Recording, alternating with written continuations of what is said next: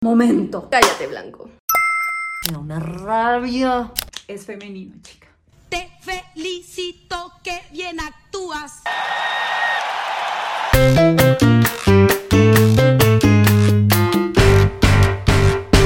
Bienvenidas a una nueva emisión de La Caldera, el noticiero feminista de la revista Volcánicas, creado para expresar nuestra indignación y celebrar aquellas iniciativas que están tumbando el patriarcado, una noticia a la vez. Y ahora también en Spotify. Y en la semana en que la Rosa de Guadalupe hizo el peor acento colombiano posible. A mí también me chimba conocerte. Y Lula volvió a ganar la presidencia de Brasil sacando al fascista de Bolsonaro. Estas fueron las noticias.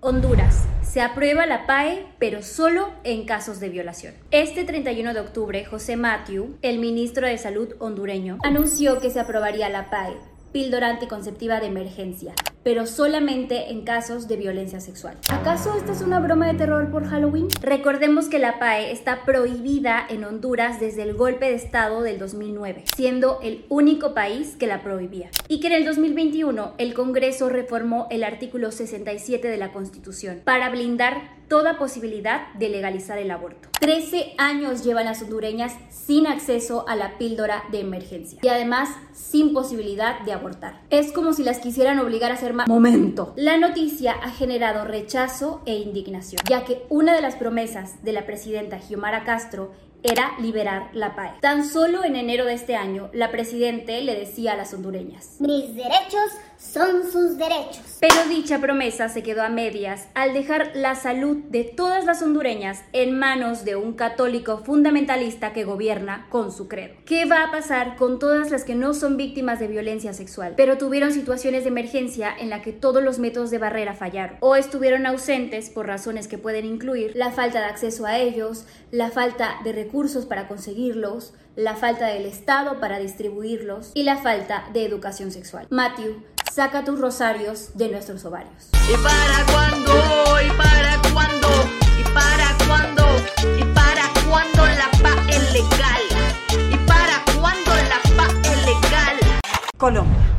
Nueva denuncia de violencia sexual en escuela de fútbol Besser. Sí, la misma de la vez pasada. El equipo femenino de fútbol Besser suma otra denuncia por presunta violencia sexual, ahora en contra de su fundador Pedro Rodríguez. Clarisa, una entrenadora de 25 años, trabajó durante dos años dirigiendo la categoría masculina del club de fútbol Besser. Aunque desde entonces los comentarios y gestos que tenía Rodríguez con ella la ponían muy incómoda, terminó normalizándolos. Así fue hasta el 2020 cuando ella decidió retirarse del club y le pidió que le pagara el saldo pendiente porque el señor se estaba demorando mucho en pagarle. Luego de verse, él ofreció acercarla a su casa, pero la ruta cambió y terminó llevándola a un motel, en donde ella denuncia invadió su intimidad. Ante los señalamientos, Pedro Rodríguez dice no tener conocimiento alguno de la denuncia, pero advierte que se preparará con su grupo de abogados. Seguro que sus abogados ya tienen experiencia defendiendo acosadores, porque esta denuncia se suma a las cuatro interpuestas en contra de Sebastián Rodríguez Pachón, su hijo, por violentar a menores de edad mientras era su entrenador en el equipo femenil de fútbol, haciéndose pasar por su íntimo amigo para luego pedirles fotos desnudas o tocarlas sin su consentimiento. Ojalá las autoridades actúen rápido y esta familia de violentadores no pueda hacer más daño. Exigimos que el deporte sea un espacio libre de violencias para todas las mujeres. México. Quintana Roo despenaliza el aborto. En la madrugada del miércoles 26 de octubre, el Congreso de Quintana Roo aprobó el decreto que despenaliza el aborto en todo el estado. Con 19 votos a favor y 3 en contra, legisladores aprobaron diversas reformas al Código Penal local que permite la interrupción legal del embarazo. Las reformas establecen el aborto como un derecho hasta la semana 12.6 de gestación, por lo que no es necesario justificar esta decisión. Cambian la definición de muerte a interrupción y además reconocen a las personas con capacidad de gestar. Este último punto preocupó a varias TERFs mucho más que las verdaderas red flags de esta iniciativa, como que se mantiene la pena de prisión para las personas personas que aborten y ayuden a abortar después de la semana 12.6, lo que significa que los servicios de aborto después de estas semanas solo podrían realizarse a través de las causales. Y esas penas obsoletas ni siquiera fueron modificadas, a diferencia de otros estados que sí disminuyeron las sanciones. Es que no debería existir ninguna sanción por decidir sobre nuestros cuerpos. Celebramos el avance de la marea verde en México, pero necesitamos que la despenalización sea total, sin plazos ni condenas. Una victoria un poco agridulce. Paraguay. Antiderechos se organizan en contra de la educación sexual. Nos sorprende, pero para nada. Si es el manual de los antiderechos, oponerse a la educación sexual con la excusa de la ideología de género. No es la primera vez que grupos como Somos Muchos Más protestan en contra de reformas educativas por considerarlas ideología de género. Varias de nuestras consignas como organizaciones, como por ejemplo algo muy obvio, Dios hizo a Adán y Eva, no Adán y Esteban. La reforma educativa que propuso el gobierno paraguayo viene desde la administración de Horacio Cartes. La propuesta se centra en el desarrollo profesional de los maestros, las condiciones laborales de la carrera docente, la diversidad y complejidad curricular, la innovación, el bilingüismo, los recursos tecnológicos, el financiamiento y la competencia. ¿De dónde saca sus miedos esta gente? Si van a hacer el ridículo, al menos léanse la propuesta. Y esos son los mismos que hacen campañas que preocupados por sus hijos. Como dijo esta diputada citando a la gran filósofa de nuestros tiempos. Te felicito que bien actúas. México. ¿Qué onda con el gobierno de Ciudad de México y su acuerdo con Airbnb? El pasado 26 de octubre, el gobierno de la Ciudad de México dio a conocer su alianza con Airbnb y la UNESCO para atraer a más turistas y nómadas digitales. Un eufemismo para hablar de las personas del norte global que vienen a gentrificar. Y por más que los especialistas están di y di que esto nada más va a afectar aún más a los habitantes, que no pueden sostener el encarecimiento de las viviendas y los servicios de la capital del país, el gobierno de Claudia Sheinbaum no solamente no está atendiendo las consecuencias de la gentrificación y la turistificación del Estado, que se traduce en desempleo, desplazamientos forzados y una merma en la calidad de vida, sino que la promueve sin medir el impacto. Preocupadas por esto, 51 organizaciones y más de 800 habitantes de activistas exigieron que se suspenda el acuerdo. Se trata del uso de recursos públicos para la generación de plusvalía privada, la inversión que se realiza en el desarrollo de la ciudad, mantenimiento de calles, redes de agua potable, parques, beneficia primordialmente a un reducido grupo inmobiliario que lucra con dichas inversiones sin generar acciones de retorno hacia las comunidades, escriben. Escucha el space que realizamos junto a Carla Escofié, Max Jaramillo y Melina Pecolz sobre esta problemática y el llamado colectivo al derecho a la vivienda y a la ciudad ya. Colombia. Abuso sexual contra menor de edad en Transmilenio. La activista feminista e influenciadora Hilary Castro, de 17 años, conocida en redes como la Femiloca, denunció en un video que fue abusada sexualmente en Transmilenio este 31 de octubre. Hilary fue intimidada con arma blanca y obligada a realizarle sexo oral al tipo que la acababa de robar. Mi nombre es Hilary Castro, tengo 17 años y el día de hoy quiero hacer una denuncia pública porque ayer 31 de octubre fui abusada en una estación de Transmilenio. Esto ocurrió en la estación de la Castellana, donde no había presencia ni de la policía ni de personal de seguridad. Hilary cuenta que además fue revictimizada al momento de poner la denuncia. No puede ser que las mujeres no podamos usar el transporte público sin riesgo de ser violadas. Enviamos todo nuestro apoyo y solidaridad a Hilary y esperamos que su denuncia sirva para que la alcaldía tome medidas realmente efectivas, pues esta no es la primera agresión sexual que ocurre en el sistema de transporte masivo de Bogotá. Hacer un llamado a la alcaldía para que miren cuán seguros son nuestros transportes públicos para las mujeres y por qué en un transporte público tiene que pasar todo esto si son cosas que todos utilizamos a diario. Alcaldesa, queremos respuestas y exigimos se nos garantice el derecho a vivir vidas libres de violencias. Algo que se lee muy bonito en la página de la alcaldía, pero en la calle no se cumple. Y también exigimos se garantice nuestro derecho a la ciudad. Estados Unidos.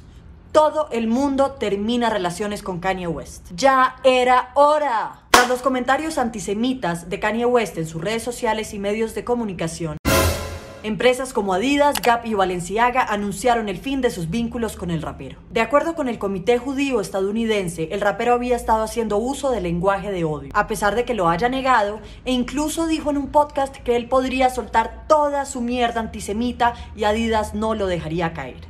dos horas después. Y fue así como Adidas cortó la relación con Kanye diciendo que no tolera el antisemitismo ni cualquier otro discurso de odio. Ya era hora de que las empresas reaccionaran en contra del discurso de odio. Instagram y Twitter suspendieron su cuenta, aunque ahora con Elon Musk todo puede pasar. El banco estadounidense JP Morgan terminó su relación con él y la productora MRC dijo que no transmitiría su documental que está recientemente terminado. Y ojalá reaccionaran con la misma contundencia cuando se trata de la violencia de personas blancas. Pero ahí sí no son tan contundentes, ¿verdad?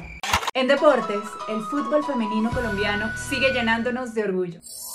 Después de jugarse un partidazo y un torneazo, las jugadoras de la selección colombiana de fútbol femenino sub-17 se quedaron con el título de subcampeonas del mundo en la primera final a la que nos lleva una selección sub-17, incluida la masculina. Pero este no fue el único triunfo del fútbol femenino. La selección femenina de microfútbol o fútbol de salón se coronó campeona del mundial de esa categoría tras vencer 12 a 0 a Canadá y terminar el torneo invictas y sin un solo gol en contra. Ahora hablemos de los premios, porque después de esas horribles declaraciones del presidente de la federación, Jesús un viejo miado, tanto la nueva ministra de Deportes, Marisabel Urrutia, como patrocinadores y empresa privada se pronunciaron con premios para las dos selecciones. Las jugadoras de fútbol sala recibirán de Min Deportes 25 millones de pesos cada una. Las jugadoras de la selección sub-17 18 millones cada una, porque unas menos que otras. Esperamos que cada vez sean más las marcas y los incentivos que se sumen, pero sobre todo cada vez más condiciones para una liga femenina digna, para que el fútbol femenino sea una carrera sostenible y siga alcanzando todo su potencial, porque el futuro del fútbol colombiano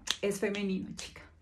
Y en noticias del espectáculo, Kit Connor, actor de Heartstopper, se ve obligado a salir del closet. ¡Qué gonorrea esto! Después de que fanáticos de la serie Heartstopper acusaran al protagonista de hacer queerbaiting porque el chico estuvo saliendo con la actriz Maya Refico, el actor de 18 años se vio obligado a salir del closet públicamente como bisexual. una rabia. Aclaremos. Según The Urban Dictionary, el queerbaiting, abro comillas, es una estrategia de mercadotecnia para atraer audiencias queer al crear tensión sexual o escenarios románticos entre personajes del mismo sexo sin hacerlo canon o desarrollar la historia. Cierro comillas. Felicidades por obligar a un chico de 18 años a salir del armario.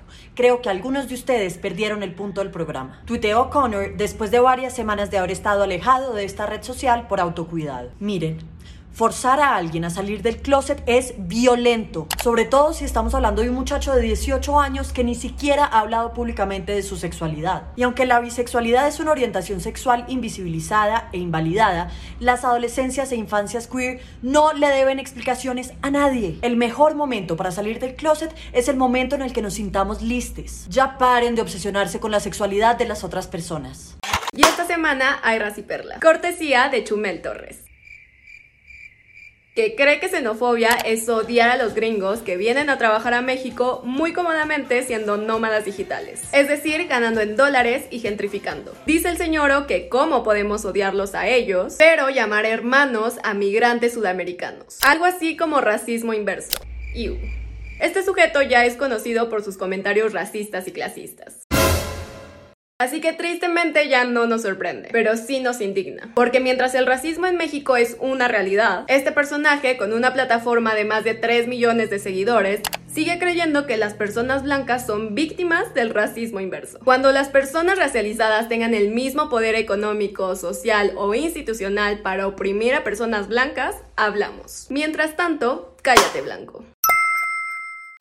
Si te gustó este noticiero, déjanos tus comentarios abajo y compártelo con tus amigas. No olvides leer nuestro más reciente reportaje sobre el terfismo en América Latina y el borrado de las personas trans. Y nos vemos o escuchamos la próxima semana con más noticias.